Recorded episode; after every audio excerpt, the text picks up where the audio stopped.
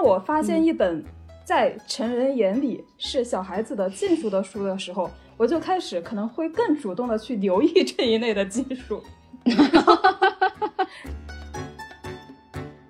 告诉你说，我们人类，呃，非常有自信的那种主观能动性，呃，其实在一个更大的存在之下，就像一个笑话一样，就是很没有意义的那种感觉啊。所以确实，嗯，可能呼应了这个你说的这个问题，就是启蒙之后会不会让人感到更痛苦？那我想，就是可能启蒙的最大的好处，就是能够从外部力量手中一点点夺回自己生命的主宰权和叙事权。啊，我觉得现在的小朋友，因为他们自己本身就有一种二次元和三次元就是无缝衔接，就是来回穿梭的能力，所以我觉得他们这种自我分裂啊，或者说多个分身的这种能力，肯定是更强的。哦，我觉得就是愤青挺好的，有有情绪、有愤怒，总比麻木要强。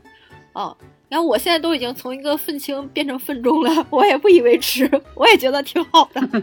就是我也不，我也丝毫不羞于展示我的愤怒。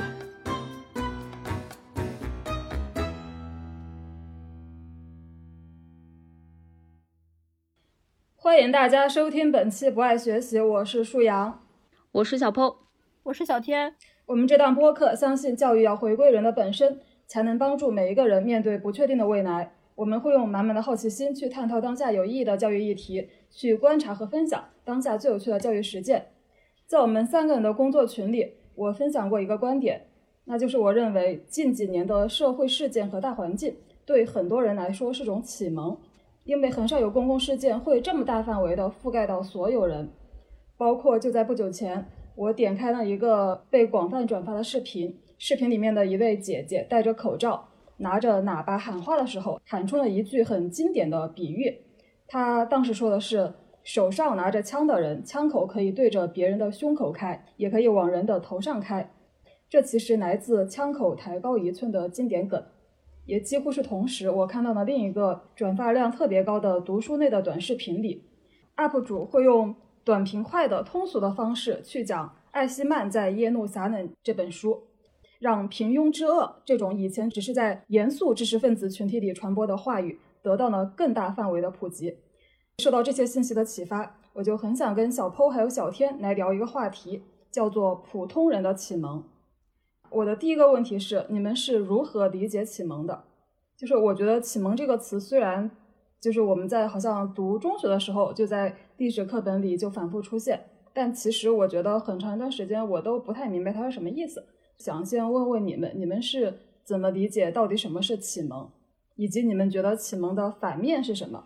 以及对你们来说称得上被启蒙的最早的事件是什么？嗯，因为你前面也说嘛，就是我们可能在初中历史课本里面就反复出现到启蒙这个词，我印象中应当是不是？可能不是初中吧，是不是高中啊？是不是讲到那个，呃，启蒙运动的时候啊？呃，反正就是你要是追溯启蒙这个词的缘起的话，那肯定就应当是启蒙运动这个根源嘛。然后启蒙运动的理念的话，就应当是说人类是理性的产物，然后因为是理性，所以就会和人性相斗争。比如说，他会斗争以前的这种对部族的忠诚、对权威的服从、对这种奇幻的无稽的这种的思维，以及把自己的不幸归咎到他人的这个习惯啊，就是其实把这些都结合起来的话，就是有一点点那种批判性思维的意思。那批判性思维的话，其实也就是我要着手于理性嘛，对吧？啊，然后如果说真的很早很早的事件的话，我。被启蒙的最早的话，我觉得可能是我小时候家里面有一套书，这套书我不知道你们家里面有没有啊，就是黑色的，呃，叫《世界文学名著连环画》，就是真的，就是我当时是小时候看这个的时候，我就觉得特别好看，而且它特别的全乎，就是包括这个《悲惨世界》《包法利夫人》《红与黑》啊，什么《鲁滨逊漂流记》啊，《浮士德》《卡门》等等等等的这种世界名著，其实都被收录在里面。这些世界名著呢，就是我不得不说，我至今其实也没有读多少。然后多半的对他们的这种概念和感受，还有那些印象，都是来源于我小时候看这个连环画时候的印象。那时候我当然看不到那种就是形容人心的一些比较细腻的笔触，但是我觉得在我小小的心灵里，就心里面会萌发一种很强烈的感觉，就是其实人是非常复杂的。啊，那时候就感觉说，哦，没有什么好和坏的这种的一刀切，而且从每一个个体的这种的身上，你可能是可以多多少少看到一些自己的这种影子的。我觉得这确实是在我的生命生涯里面比较早期的阶段的一个被启蒙的这种的触发事件吧。然后要说真的，就是比较大的，你会感觉出来我被启蒙了这仨字儿的话，那可能就其实是比较晚了，应当是在大学时期吧。主要也是因为我的初中和高中真的就是一个爱读书的好孩子，就是爱学习的好孩子，所以我可能一直都在做题，啊，然后我到大学的时候，我学的是新闻电影电视嘛，所以我第一期学期上来的时候，我们的专业是先会接触去看片儿，看很多的电影，然后去拉片儿，嗯，当时我们这个老师就给我发了一百个的那种的，就是什么人生必看电影的清单。啊，其中里面呢有一些商业大片儿，那种好莱坞的大片儿，比如说什么《泰坦尼克号》啊，然后《加勒比海盗》啊这种的，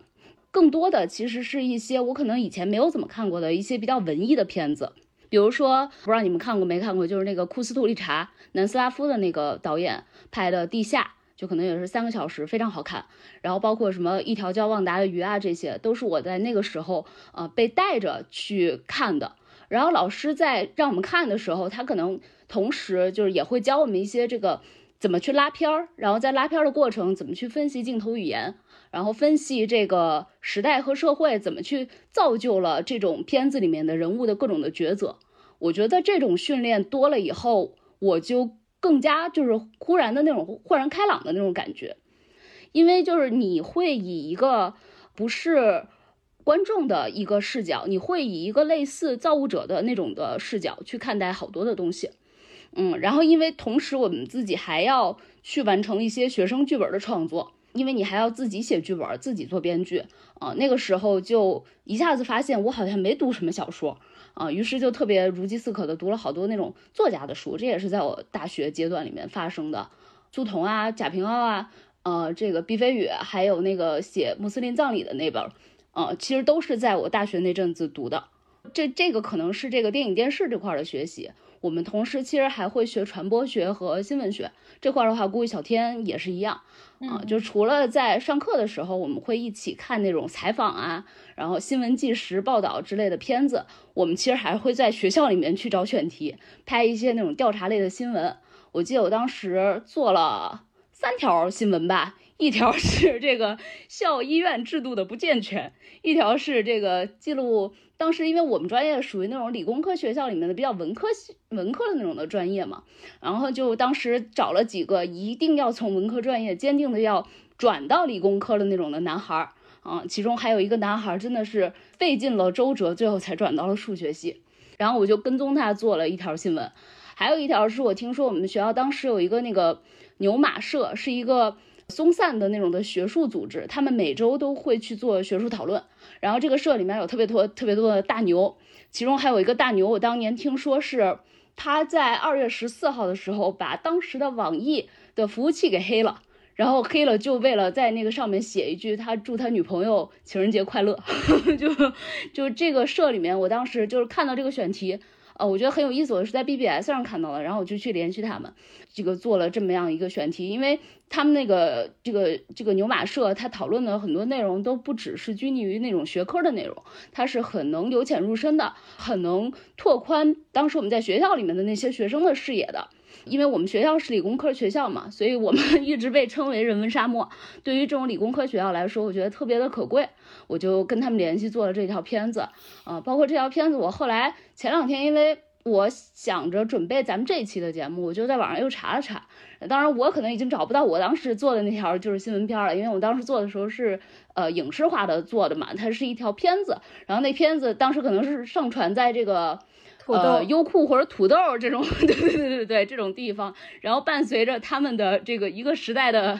这个 结束，也已经全都消失在这个人家已经关闭的服务器里了，所以就找不出来了。嗯，但是我有看说是二零一四年还是一几年的时候，其实还是有我们学校的这种学弟学妹什么的会去报道这样子的内容，我就觉得哎。就当时从 BBS 上去这样子发现这种选题，其实也挺有意思的啊。然后可能自己当时也确实是有一些这个新闻找选题的那种的意识啊。我在做这些题的那个过程中，我就会又觉得，就只从小说里面看的那些呃世界观啊、人物观的那种构建什么的还是不够。你要对一个题目敏感的话，其实你一定是要对一个呃问题展开一个更全面的一个剖析和观察。所以我就。有意识的发现，说自己需要看更多的非虚构的书。那时候正好我因为一直想要出国念书，就看了。我不知道你们看没看过，就是琳达写的几本关于美国的书。嗯，知道。对他，他应当还是挺有名的吧？当时那一系列的。对对，很有名。然后我就。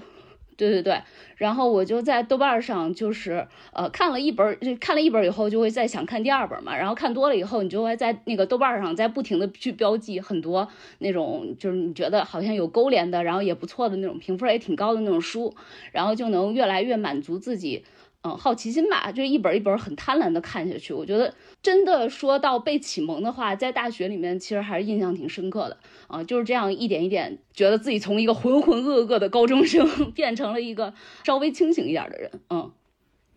小天呢？我理解的启蒙其实就是建构自身的主体性，这也是我一直以来都在说的一个概念。但是我最近发现啊，就是你不存在一个我已经建构好了，或者是我已经完成了。对自我的启蒙，这样一种完成时的状态，一直到死，你还是 可以有一种自我更新啊，获得新知啊，自我觉知啊那样一种状态。它可能就是你对人生意义的探索是一样的。就有的时候我会面对一些很虚无、就无意义的时刻嘛。其实我也想想问别人，就人生到底是有没有意义的？但是我觉得，就有有一个朋友给我的回答是很好的，他就说，他说这个就需要你用你自己的一生去探索了。然后我觉得，就是聊到启蒙这个词，可能就每个人都会本能的想到这个十八世纪法国的启蒙运动，还有就是中国就是二十世纪以来最大的一次启蒙运动，就是五四运动嘛。然后就从五四开始，就是青年，然后女性，再包括就是工人阶级，就是劳动人民的力量就被发现了，被认可了，对所有的封建观念都要质疑啊、批判啊、反思啊，啊，比如说去质疑自己的这个。家庭里面那个父权的代言人是否是正义的呀？去质疑这个包办婚姻是否就是是一个就是有效的契约啊？就是所有的这一切，就是当时有一个说法就叫做重估一切价值，就是从封建社会以来，所有我们习习以为常的或者我们认为它根深蒂固的那些那些价值的体系和呃我们的行为习惯，我们都要重新去。反思、去质疑、去评判它是否在当代社会还有效，或者它是否真正有利于每一个人的生命的成长和呃让人活得有人的尊严感。呃，但是能说五四的使命完成了吗？没有，就是因为其实，在八十年代左右嘛，当时也是掀起了一股就是知识分子所发起的一个启蒙热潮嘛，就比如说北岛啊，还有寒冬啊，一系列诗人、作家。然后写了很多，就是比如说，就是呃，卑鄙是卑鄙者的通行证，高尚是高尚者的墓志铭那样子的一些诗歌。然后当时就会说，八十年代的那场呃文学革命也是五四运动的一一次回声。那其实我觉得，可能在我们生生活的这个时代里面，就可能五四的回声会永远的，就是敲响，就是他们它是永恒的，就永远没有完成时。然后启蒙的反面，我觉得就是蒙昧。就是这个萌妹，就是一种没有开化的，就是迷迷糊糊的状态，就是整个人都是浑浑噩噩的，就每天也不知道为什么活着是吧？然后就吃了睡，睡了吃，然后该干啥就干啥了，就就反正你搬砖或者是你去卸水泥什么的，也是为了赚钱是吧？但是我一点没有说去鄙夷劳动人民的意思啊，嗯，然后我其实对萌妹这个词，我可能是从看柴静看他写的书，就是看见里面。他有这样写到，他说，就是人常常会被无知和偏见所蒙蔽，被概念化、被模式化，这些思维就埋在无意识之下。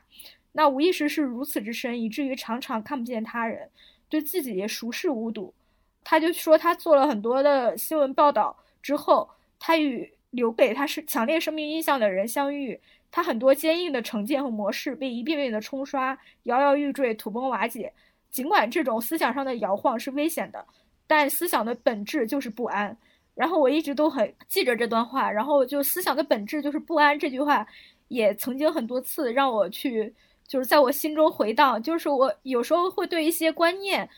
产生质疑的时候，我会觉得啊，这些我以前很确信的理念，它现在变得不那么牢靠了，我会有一种不安全感。就什么可以指引我的人生继续前行呢？但是我我我会想到这种不安全感可能是一种好事，它代表着。我再去解构什么，我再去思考什么，或者再我再去反思什么，呃，可能我正在生成我的思想，所以我现在就会去去接受这种不安全感啊，就是对很多事情有自己的思考，呃，我觉得这就是我所理解的启蒙。那其实对我来说，最早的启蒙应该就是看这个金庸武侠剧，然后我印象最深的是《神雕侠侣》，那之后也看了《射雕英雄传》呀，《笑傲江湖》啊，《倚天屠龙记》啊，《天龙八部》啊这些作品。呃，然后我觉得这个启蒙是非常的直接的，就用血肉丰满的人物形象，还有跌宕起伏的故事情节，让你沉浸其中。就是我觉得这就是文学作品的魅力，就是它不会说是一些大道理我去告诉你或者怎么样，而是你已经不自觉的，你已经忍不住，我就想被你牵着走，嗯，去明白一些朴素却光明的道理。你比如说，它里面就塑造了很多就是不择手段去争夺武林秘籍啊、江湖地位啊，比如像慕容复这样的角色。那他就会被自己的心魔所反噬，或者最终会被众叛亲离，呃，然后有很多重情重义、心胸磊落的人，他可能多次去落入一些劫难，但是他也很能够结交到这个肝胆相照的好友。然后金庸去世的那天，我导师都在朋友圈写到，就是他说金庸先生教我们一些最根本的做人识人的道理。就我自己来说，我生命中最光正大光明的部分都和金庸有关。我觉得这也是我的感受，就是它奠定了我的一个价值观的基石，啊，虽然我之后长大来行走江湖，也遇到了很多挫败，呃，有很多失意落魄的时刻，但是我基本没怎么改变过最深层的这套价值系统。我觉得是这个是我觉得跟网生代，就是现在所说的 Z 时代的小小朋友可能不同的一点，就是因为我们是在网络时代出现之前就已经奠定了自己价值系统中最最最坚固的那一层。然后，但是他们可能一出生就就开始在二次元尽情的穿梭啊，他们奠定的东西可能是网络时代的一些算法定理教给他们的，嗯嗯。所所以，小天，你的启蒙就是你觉得你通过看电视剧建立了自己的这个价值观？对，基本可以这样说。电视儿童吗？对，嗯，是。我觉得确实可能每个人对启蒙的那个印象会不太一样。我觉得启蒙就回到那个就比较正统的含义，我觉得应该还是说理性吧。就启蒙运动其实就是人类理性的觉醒或者启蒙，摆脱蒙昧嘛。对对，嗯。但是就是就可能我想表达一下，就是我理解的到底是什么是理性，什么是理性的反面的那个蒙昧，就是，就我觉得。就从人类的历史进程来说，启蒙之前的那个时代跟启蒙之后的那个时代，就我们一般是以那个什么启蒙运动为标志嘛。呃，你可以这么理解，前后的时代，我觉得其实主要就是有两个方面的转变，一个就是现在说的 自然科学的发展，就我们其实是用科学去解释客观世界，不是用什么上帝啊、宗教啊、然后迷信去解释啊。然后迷信这个词，它的本意就是盲信嘛，就我没有任何道理的，我就相信。然后，然后另外一个转变其实是对人类社会的思考，我觉得它的标志也就是社会科学的出现，就是近现代社会科学的出现。那我觉得其实这两方面它还是有个共同点，它的共同点就是就赋予了人的智慧更高的地位。自然科学认为我们是能够去认识客观世界和改造世界的，那社会科学它也是从这个社会系统的层面去进行一个理性的思考。它的终极目的其实还是会去说追求一个更好的社会制度，或者说更好的人与人之间的关系啊。所以我觉得启蒙或者说理性，在我看来就是人类他相信自己通过学习是可以去更好的认识和改造世界。嗯，那启蒙的反面，我觉得可能就是被这个本能驱使啊。就比方说统治者他会利用民众的这个恐惧的本能去控制大家。再比如说，就是就如果这个民众他是受到了这个启蒙，或者说受到这个理性的开化的话，可能他就不会去相信统治者散播的那些恐惧，就他会去思考恐惧的那个东西是不是真的存在的。然后再比如说，从众其实也是本能，也是基因里面的生存本能。嗯，就假设假设是一只羊，一只山羊，它被启蒙的话，它其实也是会思考一下，就它不是。被本能驱使就要跟着羊群跑。当这只羊被启蒙了之后，它其实是会思考一下：我是不是真的要跟着其他的羊一起跑？是不是他们跑的那个方向才是一个更危险的方向啊？我想说，性是本能吗？是啊，是啊，肯定是吧？是啊，是啊，肯定是。性肯定是本能。那我屈从于我的本能。嗯，对。但是就是说，但你用但你用启蒙这种方式，你就可以去更。呃，约束科学的、理性的看待性，对吧？对，我觉得启启蒙的反面不是说启蒙的反面是本能，启蒙的反面是你只被本能驱使，就你除了本能，就你没有其他的。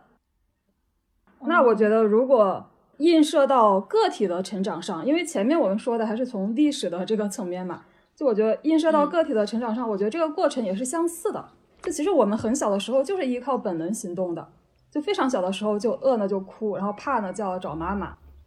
稍微再大一点，就我们在比较小范围的这个生活圈里面开始获得了一些理性。啊，就比方说，我当我们观察到，就一把钥匙它其实只能开一把锁，它没法开另另外一把锁。那因为是因那是因为它的那个形状，两每每把锁的那个齿的那个形状是不一样的。那我们其实就懂得了一个道理，为什么我们会懂得这个道理？是因为我们开始了这个追问，就开始追问为什么不能开另外一把锁啊？那我们通过追问就获得了一些真相，然后这可能是慢慢的我们在自己生活经验的范围里面就开始了一些思考，然后但是其实我们在更大的一个社会生活的范畴，就一般小孩子还是处在一种未经思考的状态啊。我觉得我在很小的时候，比如说我刚刚上小学的时候。我一定没有追问过，我为什么一定要去上小学？要当当我当我爸妈跟我说，你如果不好好上学，你以后就要去卖鸡蛋灌饼的时候，我肯定也没有思考过为什么。所以我觉得，在个人成长的层面，我觉得启蒙就是你开始去追问，然后我我会觉得，就是一个人开启追问是会有一些契机的。嗯，我觉得那个契机对我来说，就是我开始看到一些奇怪的东西，就一些不和谐的东西，不合理的东西。就比方说，我的小学班主任他会布置比较多的作业，然后呢，我爸他就会去质疑那个班主任，说小学低年级就其实你没有必要布置这么多的作业。然后可能以前我会觉得，呃，家长是一个权威，老师也是一个权威，他们说的话，他们都是大人，他们说的话都是对的。但他们既然在这件事情上会有不同的观点，这对我来说就是一个很奇怪的一个东西，是一个冲击。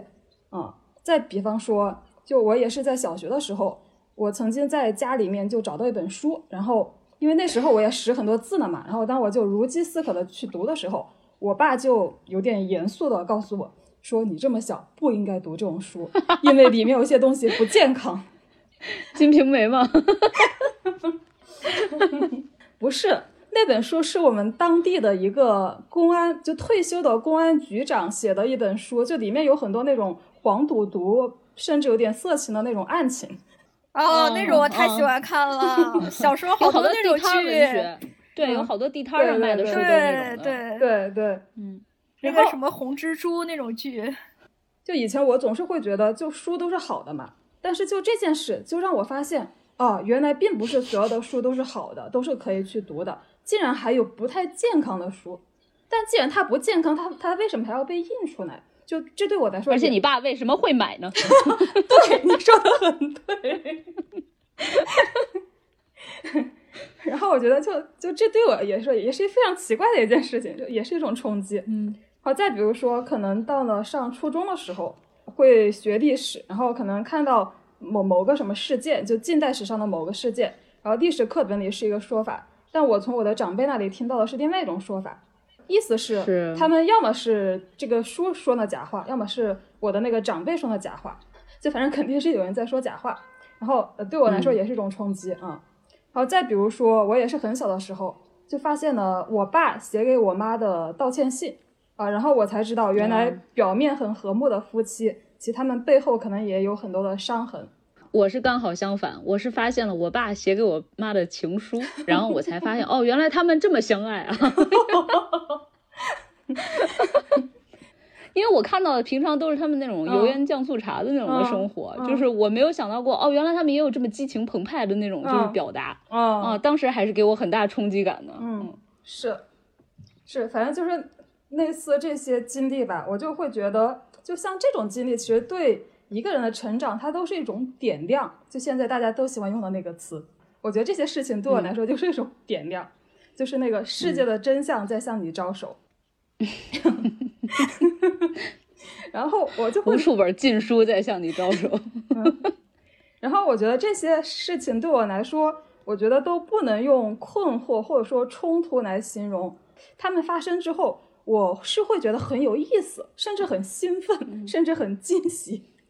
就比方刚才那个那个那个书的那个例子，当我发现一本在成人眼里是小孩子的禁书的书的时候。我就开始可能会更主动的去留意这一类的禁书，然后就找到更多的这种禁书，并且后后来就是随着我的阅读量扩大，我就慢慢的理解了，就为什么有很多书它要被印出来，但是又不让很多人看，只让一部分人看，就包括一些文革时候有很多什么内部供内部参考的那种内部刊物，嗯，对，反正我后来就关于这些方面就知识面就增加了很多。那我觉得我对世界的认识也就打开了，很快的打开了。嗯，好，那下一个问题就是你们觉得启蒙更接近顿悟，还是艰难的思考的过程？嗯，我先说吧，我觉得其实是都有的，因为顿悟往往也不是这么一下子就顿了，就是它也会有很多平常的积淀是在后面的。那你积淀的过程里面，可能就会隐隐在思考一些问题了。我举一个特别简单的我自己的例子，就是我失恋之后，我觉得我突然顿悟了，就是自己要活得强大，才能够少掉很多不安全感，然后去悟到了，就是什么前任只是自己生命中的就是一段缘分，然后人和人之间的缘分其实也是有深有浅的。我甚至觉得，就通过这样一场普普通通的恋爱，呃的失败，我领悟了这种这个佛家的这种的爱别离、怨憎会、万事皆空、不应执着这些这个事情。啊，那我其实觉得，我回头去看这个我的生命经历的时候，我觉得失恋这个事儿只是一个引子，引子后面的因其实是非常多的。比如说，我可能其实，在跟他谈恋爱的过程中，其实就看了一些佛家的书，呃，或者说什么看了一些存在主义的这种的文章，甚至说可能去跟某个有女权意识的人聊过天儿，等等等等。就在我看这些东西和。和这些人交流的过程中，我其实是一直在思考的。我就像一个容器一样，其实一直在吸收的。只不过我一直没有把这个吸收的东西往身上去套，或者说去和这个自己谈恋爱进行一个勾连。等我突然之间发现说，呃，经过这个事情的时候，我一下子就好像用这个经历做成了一个钩子，把以前看到的很多吸收进来的东西一下子勾起来了的时候。可能就是舒阳你说的那种，就一下子就点亮了，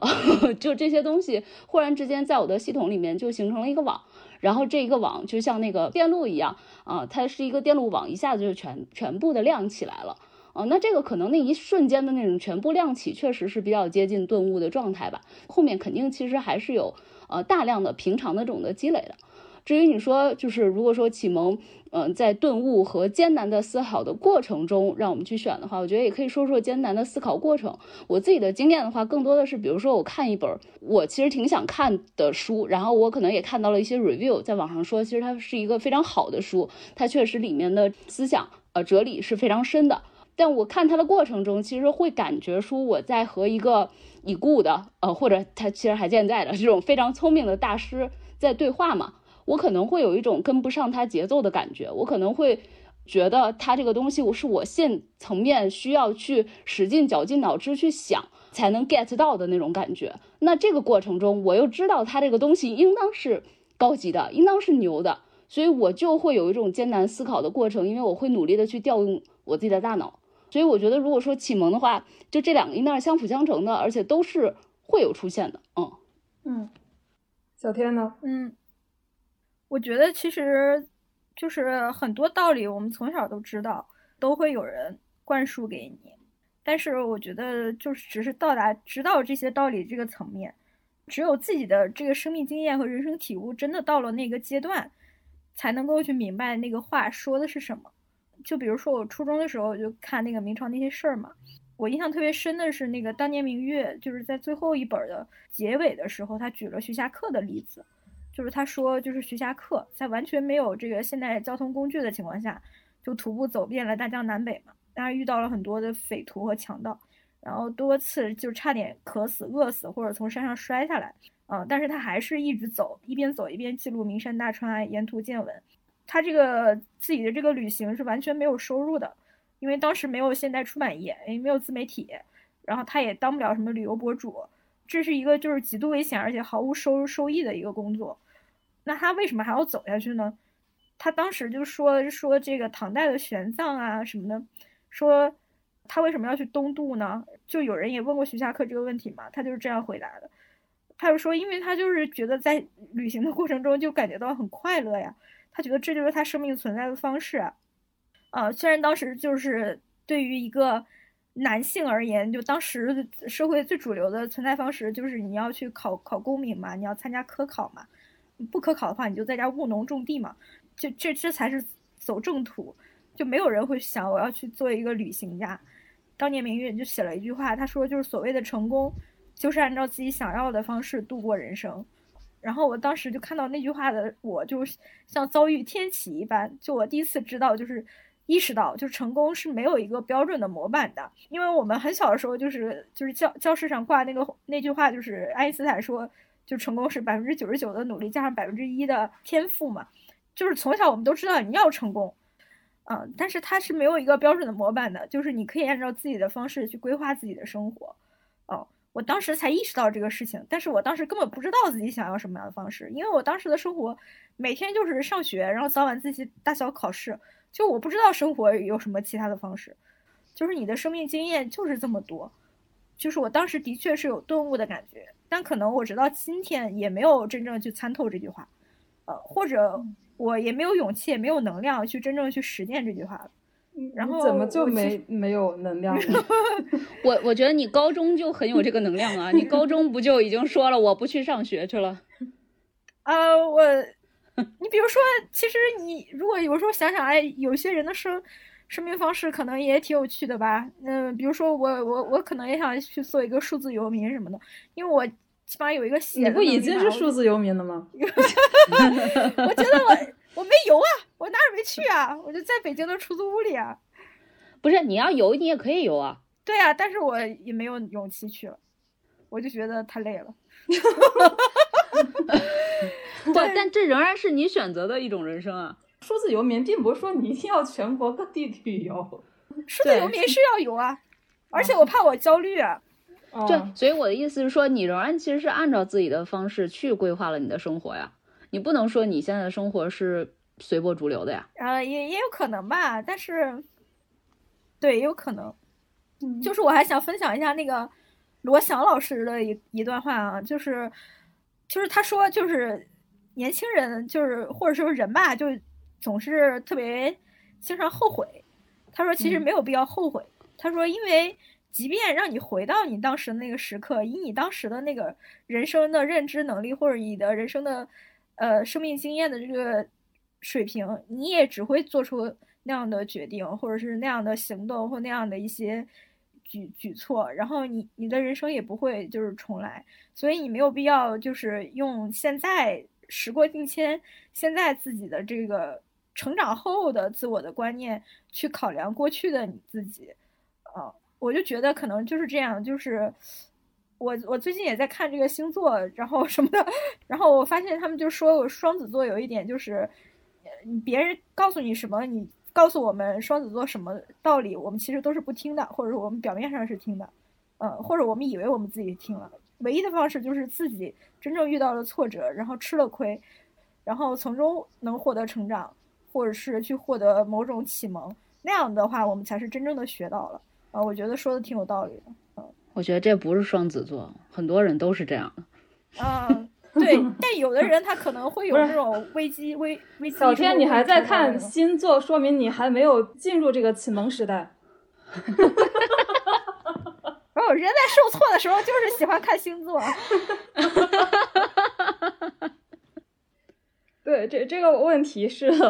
呃，觉得启蒙更接近顿悟还是艰难的思考的过程？嗯，我自己是会觉得更像是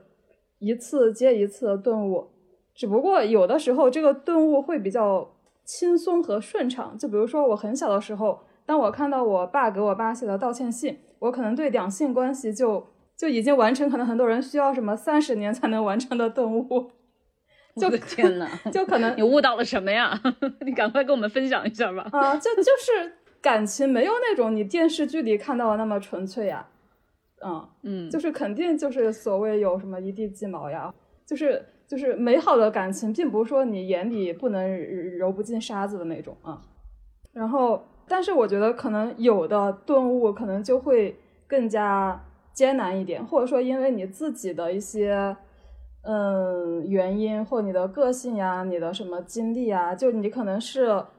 要在就是可能年年纪比较大了之后，可能才会去顿悟一些道理啊。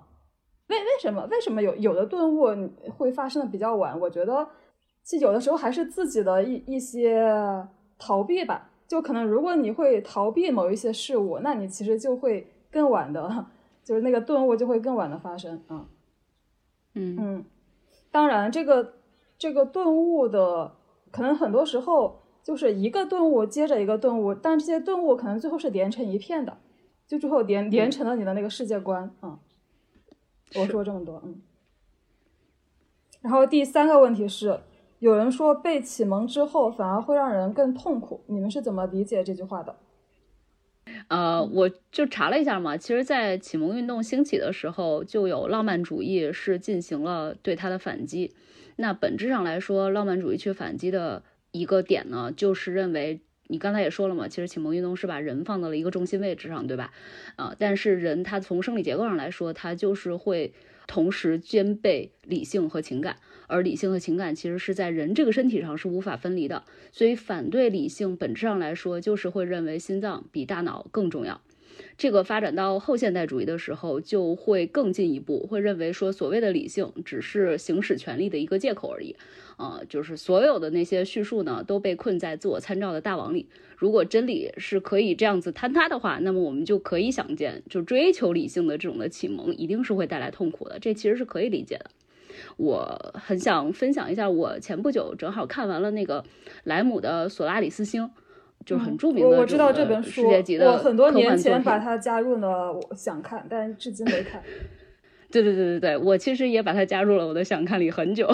然后那个今年是因为正好嗯在呃六幺八的时候把它买买回来了，买回来以后我就放放在书架上。那天正好清理书架的时候看到了，然后我就看了进去。然后我当时看完这本书以后，还在自己的公号里面写了一篇文章，那篇文章的名字就叫《残忍的奇迹》。呃，这个书嘛，因为很多人，其实我包括很多播客的主播，其实都讲过了，我就不具体的介绍它是讲了一个什么样子的设定以及什么样子的故事了。总的来说的话，就是人类呢，有一天突然发现了这么一颗非常神奇的一个星球，它是不按人类预想的任何的常理出牌的。于是呢，人类发现以后就投入了非常大的精力，用各种各样的这种科学的手法去试图破解它的奥秘。但是后来呢，就会发现这个星球给的回应是非常的随机和任性的，完全超越了人类理性能够理解的那种范畴。因为这是本小说嘛，所以它有一个主人公。这个小说的主人公最后在，呃，经历了一系列的事情以后吧，就是悲观的得出来了一个结论，就说这个星球就如同一个有缺陷的上帝。其实有缺陷的上帝，你品一品这几个字啊，其实它是一个相对来说比较神学的一个结论。嗯，他得出来这个结论以后呢，他做的一个事情就是，他不再去试图用科学的精神去探索了，而是去开着他自己的一个直升机，飞翔在这么一个星球的海洋上，然后进入到这个星球上那些人类其实没有办法去解读的，他们叫做构造物的那个上面，然后去调用的只是仅仅是自己的那种的人类的那种感受，他就只是在那里欣赏，啊，就在那个时刻。他写说，他终于感受到了平静。嗯，我觉得这其实多少呼应前面说的那种，你执着追求理性的终极答案，会让人陷入悲观和彷徨。尤其是你发现说你自己付出了大量的能动性，嗯付出了大量的精力和时间以后，你获得的回报，没有想到这个星球给你的是那么的随机和任性的时候，这个回报是非常有限的，于是你就会非常的焦虑和痛苦。嗯就是，所以我看完这本书以后，我当时为什么起名叫《残忍的奇迹》？我觉得这感觉就是非常的悲观，就是告诉你说我们人类，呃，非常有自信的那种主观能动性，嗯呃，其实在一个更大的呃范畴之下，或者一个更伟大的存在之下，就像一个笑话一样，就是嗯很没有意义的那种感觉啊、所以确实，嗯、可能呼应了这个你说的这个问题，就是启蒙之后会不会让人感到更痛苦？嗯，但是呢，你反过来说，就即使如此，我觉得启蒙和理性还是有意义的，因为没有启蒙主义的话，这个世界上还会有大量的人其实就是生活在黑暗和蒙昧里面，他们就是在黑暗和蒙昧里面挣扎，比如说食物会不足，然后病痛呢也会更轻易的去剥夺他们的生命，等等等等。我后来就去想，我们人类的宿命可能就是这样一直的摆荡，他活在一个能动性的一个理性的那种求索，以及呃反面他可能就是无可奈何，哦，所以就在这两端一直在摆荡。如果这个是人类的一个大命运的话，那么在我们有限的生命里面，怎么样才可以不那么的痛苦，才可以活得稍微更幸福一点的话，我自己想，一个就是少一点执着，然后多一点敬畏，永远记得你所坚定的所有的信仰，它都可能是有边界的。然后当你去记得你所信仰的那些东西都是有其边界的时候，你就会对你现在身处的那个世界多一点点从容，就不会那么的极端。啊、这样子的话就会少一些，当你信仰崩塌以后那种陷入绝望深渊的那个痛苦。嗯，我说完了。我对启蒙了之后反而会更痛苦的理解。我觉得可能一种层面是说看到的真相会痛苦，是因为肯定有一些真相是让人痛苦的。嗯嗯，就是举一个比较具体且极端的场景，就是那个刽子手在杀人，然后大人会捂着小孩子的眼睛，或者说捂住自己的眼睛就不去看。但是那个人被杀，这是一个真实发生的事情，而且你毕竟还在那儿旁观，是吧？但你就是好像本能的就不不想去看，因为你不想触碰到那个真相啊、我觉得这是一种情况，就是很多人就是会觉得这个世界太悲惨了，我看到了真相会痛苦。啊。我觉得是这是第一个层面，然后第二个层面的逃避吧，我觉得可能隐藏得更深，就是作为人他不愿意为自己负责。就是我还是举一个 比较具体，但是也很极端的场景，就比方说人类刚刚试图去发明飞机的时候，就我们可以想象一下，就我们用自己的本能去感受和判断，一定会觉得一个东西飞那么高，就一定是好危险啊，是吧？嗯就太危险了这个事情。但为什么在几百年前，就是有人他既然有勇气去发明飞机，并且自己会亲身去试验，他为什么会有这种勇勇气？就一方面就前面说的理性的发展，因为当时候关于这些物理学啊、力学啊，已经有一些科学理论了嘛，就是这些发明家们。这些呃，或者说科学家们，就其实他们对这个物理学上或者说这个力学的规律，他们是深信不疑的，就他们是相信这个理性的，这是一个背后一个支撑。就他们不是那种没有读过书的，就是就遇到事情只会求上帝保佑的人啊。所以是我觉得是这个理性的发展，就给了人这种就所谓冒险的勇气。正是因为这些人他有了这个科学的素养，就他们其实知道自己呃在很大程度上其实还是安全的，就并没有那么危险。就他们做这个事情并不是赌博，就完全不是赌博，他们也不是说呃真的是冒险家，为了冒险而冒险，喜欢冒险。他们是在这个理性的支持下去做出这个看似有点冒冒险的事情。但但当然，他们既然决定做这个事情，也是如果万一真的是飞机掉下来了，因为在最开始那个阶段，肯定这个飞机还不太完善，会出各种问题嘛。嗯他们也愿意为这个结果负责，就他们愿意冒的是这种险，就他们并不是赌徒，嗯。所以，那我觉得放弃这种机会，说或者说启蒙之后就会让人更痛苦，就是因为当我们看到了这些可能性之后，就意味着我们还是要冒险的，就是我们要要么冒险去造这个飞机，要么要么就是放弃不造这个飞机。如果我们不造这个飞机，那我们可能就失去了一个一个非常大的一种可能性，我们可能会觉得很遗憾。但但如果我们真的去做呢，也有可能自己会掉下来。那我们不做的话，可能说不定看到别人做了，别别人成功了，别人非常的功成名就，那我们又会后悔。那我觉得其实放弃被启蒙，就意味着我放弃这些可能性，我不去做任何有创造性的事情，因为我不想由自己来承担后果。就是更安全嘛，对就感觉已经活在一个惯性里面，或者活在一个你自己认为是一个非常安全的一个空间里。嗯，对我觉得舒雅说的挺有道理的。这其实就是就像是我说我看那个索拉里斯星，其实人类也可以不去这颗星球的，对吧？对 就是为什么要去呢？就是去他这个地方，一定也是希望能够发现一些更惊喜的东西。嗯，他他也许不能带来什么功成名就，但他也许会带来你一个质的一个人类，呃，命运或者说人类科技上的一个飞跃。啊、于是你就很难去拒绝，呃，和这种这个可能觉就是更逼近于什么这个呃叫什么朝闻道这样子的一个目的的目的地的一个进发，就是你没有办法去对这样子的一种诱惑说说 no 啊、但是同时就是 他去了以后，也许到了那里你又非常的无可奈何，然后甚至我记得在那本书里面就写说他们也会呃看到那些构造物嘛，看到构造物了以后，没有想到突然这个构造物就崩塌了，然后可能有一些科学家就死在那里了。就是你说这种，它确实是你完全可以安安全全的活在地球的，但是你为什么要去，对吧？就这个中间确实是一种抉择。嗯，嗯，小天呢？对，我其实也想到，就是我一个就是我硕士的同学，然后他就跟我说，他有时候就就会觉得自己读书读太多了，就被启蒙了嘛，对很多事情就会有自己的看法，然后就不能按照世俗所要求我们的那样按部就班的活着。然后他说他有的时候特别羡慕没怎么读过书的人，就不用想那么多，就该怎么样就怎么样，到那个年龄就是就就就结婚就生什么的。他就觉得，呃，那样的话，其实是不是过得就会比较的顺遂一点？呃，之前我在想，可能你会看别人过得很安稳、很顺遂，也会有羡慕，但可能别人的苦你也不知道，嗯。但是我的朋友丹他还又跟我说了一一一个思路，我觉得也是一个很好的可以自我开解的方法。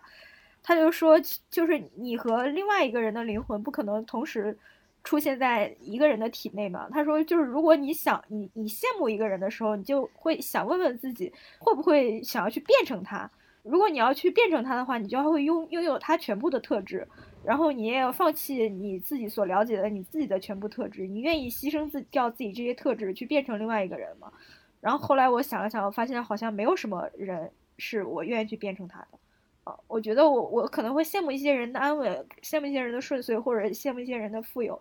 呃，但是我也知道我身上宝贵的地方，所以我也不愿意放弃。然后我觉得可能，嗯，就是人生本来就是苦难重重的，每个人都各有各的苦。最近去世的一位媒体人啊，也是创办财新的元老之一，就是张晋老师，呃。他是从二零零八年做完这个汶川大地震之后，就罹患非常严重的抑郁症。好像说零八年汶川地震之后，有很多媒体人就告别了媒体界，就是因为好像这件事情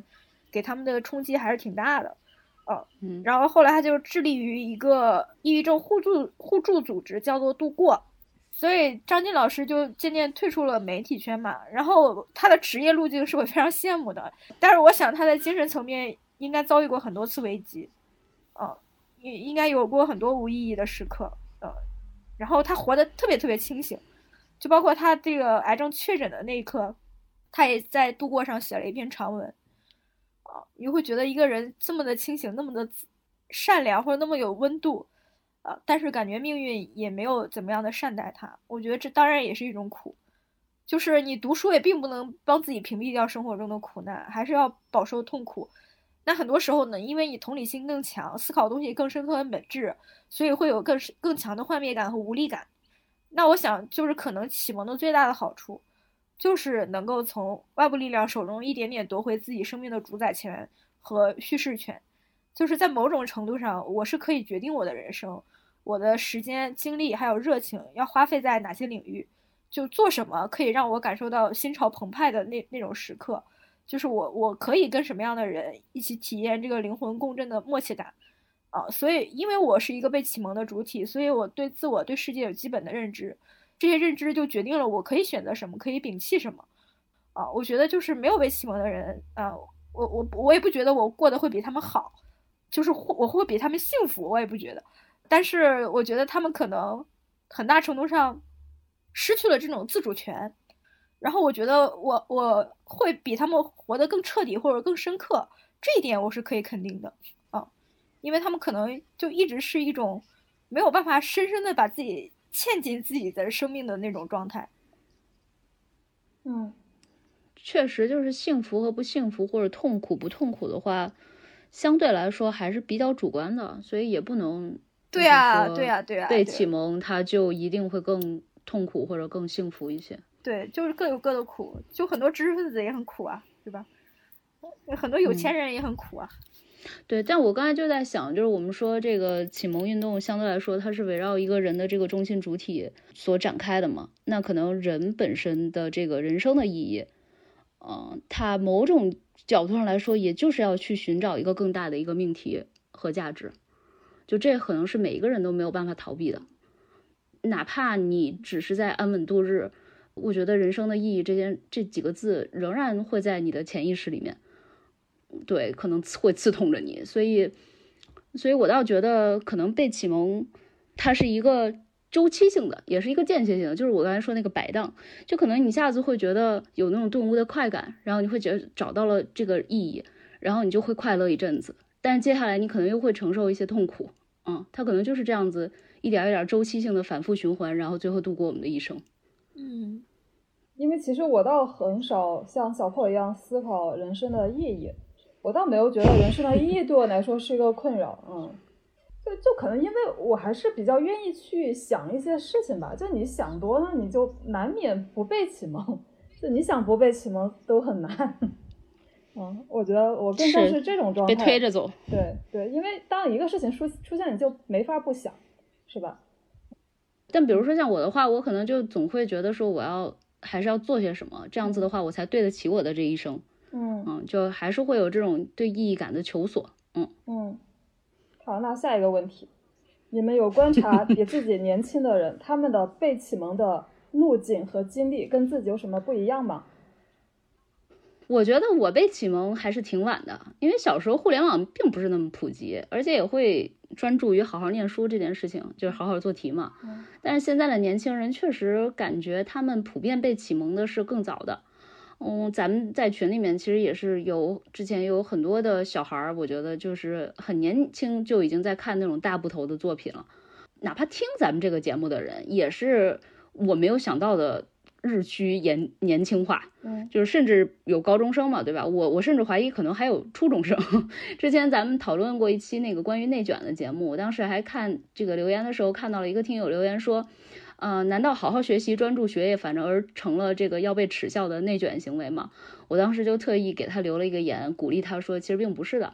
啊，但我觉得我被启蒙的关键节点，前面也分享了嘛，可能是我大学的那段期间。那那个期间，不管是什么拉片儿啊，或者什么上这种这个新闻学、传播学的这种课啊什么的，还是某种意义上会有一个老师这样子的一个一个角色去做教学上面的引导的。我现在去回望的话。想说那段时间里面，他们讲的那些东西吧，倒也不是说很好，但至少并没有给我过那种很偏颇或者很过激的一些认识。但现在的话的话就不一样了，因为各种各样的这种 KOC 啊、KOL 什么的都可以做这件事儿了。然后互联网的自媒体时代又本身就是一个博眼球的一个时代，所以对年轻人来说，他们可能被启蒙的一个经历和路径的话，和我们很大的一个不一样就是。信息更多了，那信息筛选的这种的门槛就要变高了。对于他们来说，吸收什么，对什么保持清醒的这个挑战，其实反而来说是更大了。嗯，我就觉得这点是跟我自己非常不一样的。我觉得现在年轻人普遍都是网生代了，就是一出生就是在赛博世界里穿梭，可能在二次元生活的时间比三次元都长。啊，我感觉这代人可能受偶像文化影响比较大。嗯嗯。因为不断有人在给他们投喂这些东西，然后另外，大国崛起的这个民族主义叙事对他们影响也比较深。嗯还有一些就是我觉得就是就是他们那个信息茧房的那种那种那种感觉，就是现在自己的小圈层嗯有有一点闭塞的那种感觉，也也比较的深。然后还有一点就是，我觉得他们普遍有一种虚无感，就是觉得做啥都没什么劲。啊，我觉得可能嗯就是因为他们本身也是比较的，呃，生活条件相对都比较优渥啊，也也的确没有就是生存焦虑。嗯，现在也是一种，嗯、经济下行的一个时代吧。然后他们想，就是也没有那种就是八九十年代啊，什么下海潮啊什么的，阶级跃迁啊，是啊这样的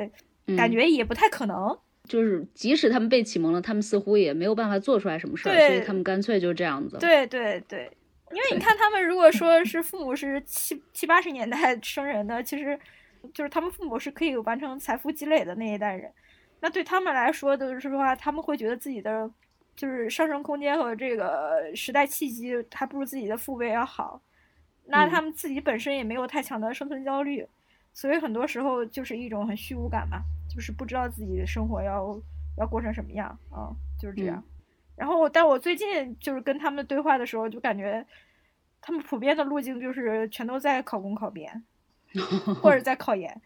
如果考研失败了的话，就会转向考公考编。刚才小天提到他们受这个大国崛起的民主主义叙事影响，那这是不是跟考公考编其实是一致的呢？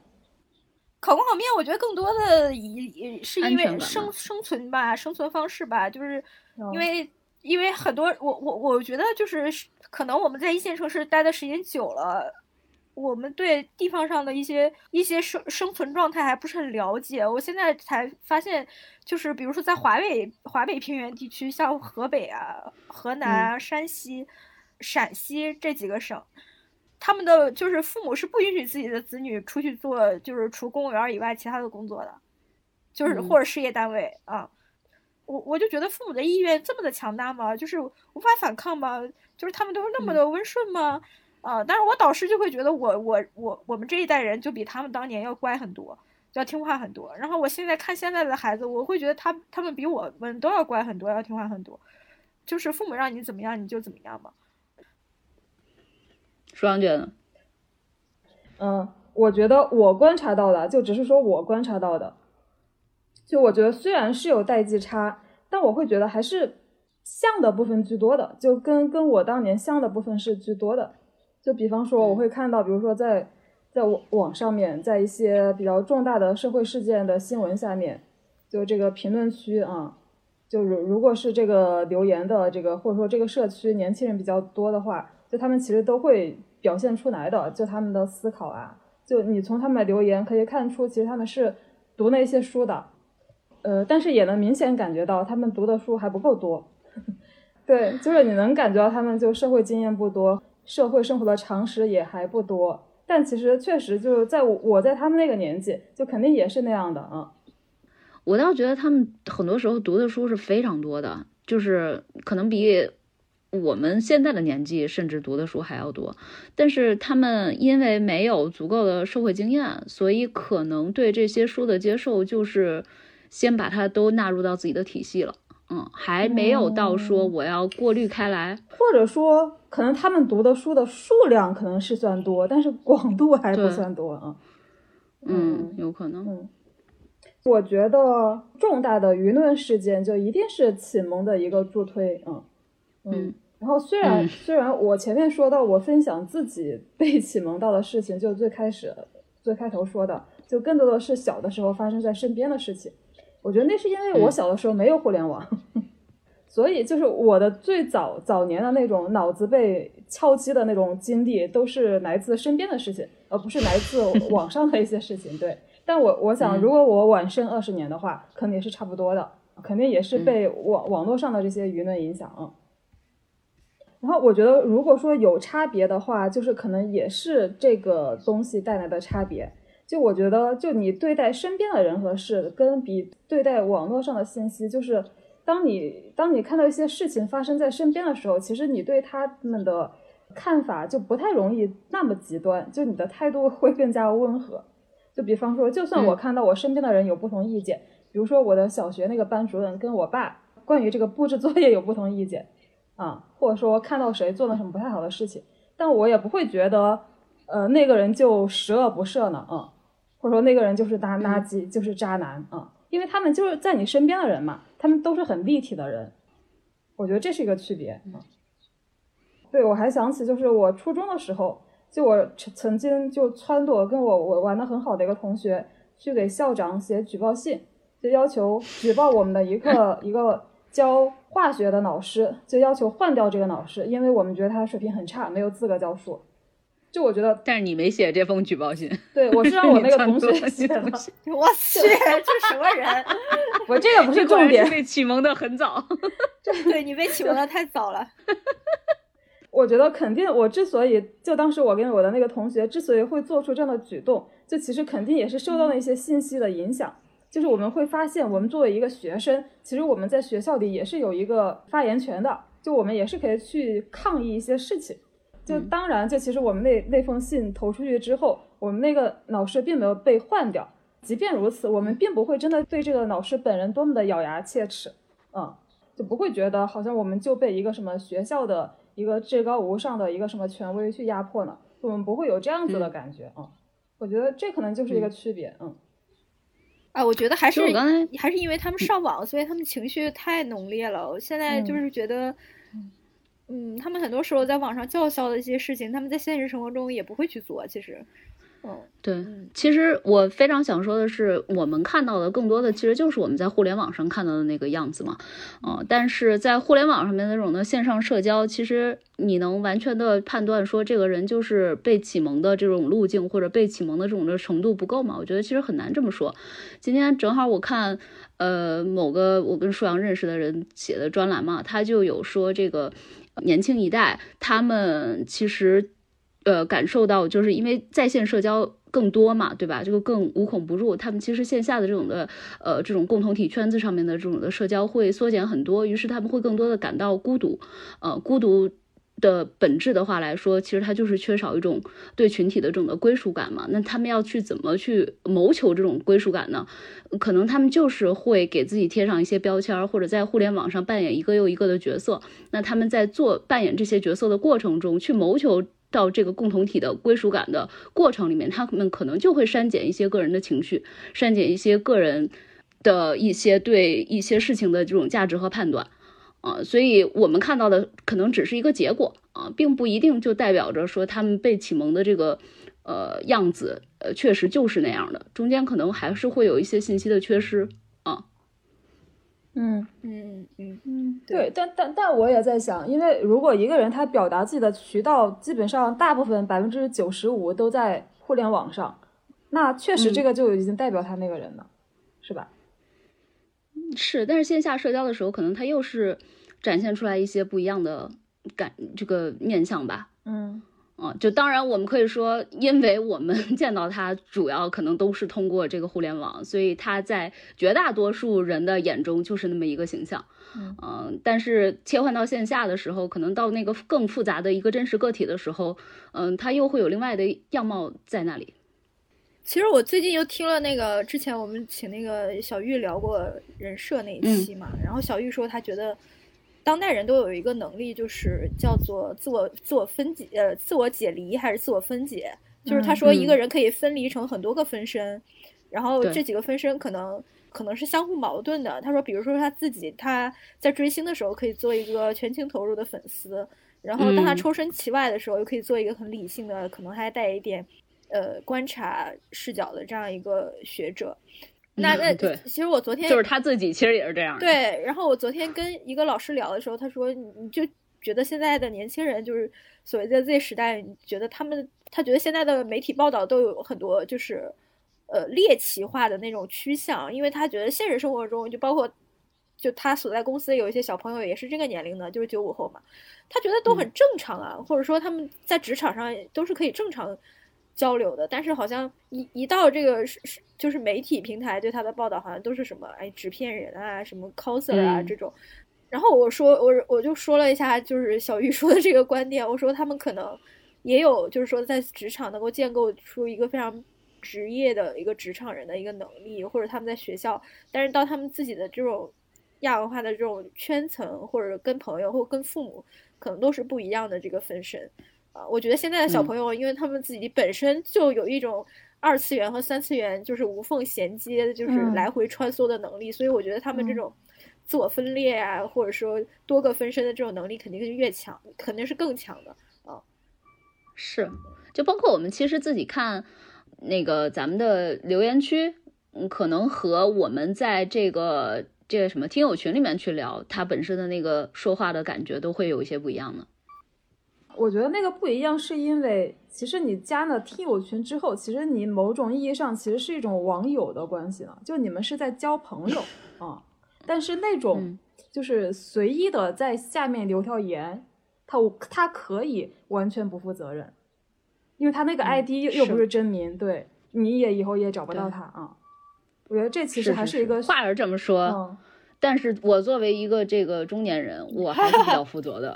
我就是在别人的这个播客的留言区里回复的留言，我觉得还是比较负责任在留的。对，因为你这个 ID 全网就这一个嘛，大家怎么样都能找到你。笑死我了！说明我们真的就是红了。中年人和准中年人真的觉得一个人不需要那么多分身，但是他们可能不这样认为。对，有可能。好，那最后一个问题，就是我年轻的时候非常流行的一个词叫“愤青”。就最开始我觉得它还不完全是贬义，还带有一点褒义在，但慢慢的就被贬义化，就很多人也会自嘲自己是愤青。用于自嘲，其实就约等于承认了它的贬义嘛。那我想问的是，如果现在你们遇到一个很年轻的，比如说上大一、大，甚至是还只是上中学的一个人，他表现的比较愤青。你们会在内心如何评价或者评估对方？我觉得其实也没什么不好的，就是 年轻嘛。而且好多时候，年轻人之所以表现的比较愤青，是因为他们可能确实就像我前面说的，可能他们看了很多书，但是他们的精力还是有限的。所以当他们接受很多这个思想和历史这种。呃，知识的时候，他们整个的这个吸收过程是比较抽象的，而人的人生展开的过程里，其实你就是在活得越来越具体，呃，你在活得越来越具体的过程中，会变得更柔软一些，不那么刚硬一些，啊，这就是为什么，就是很多年轻的时候比较左的人，活着活着都会变右去，对吧？都都会变保守一些，所以从。好的一点来讲的话，我觉得这确实是我们人生就是展开的一种丰富性的印证，对吧？咱们没有说从一岁到八十岁都在用同一种思想过同一种人生，所以它不同的年龄阶段可能就是要有一种情绪上的或者说呃知识上的这种不同的那种的张力在展开吧。嗯嗯，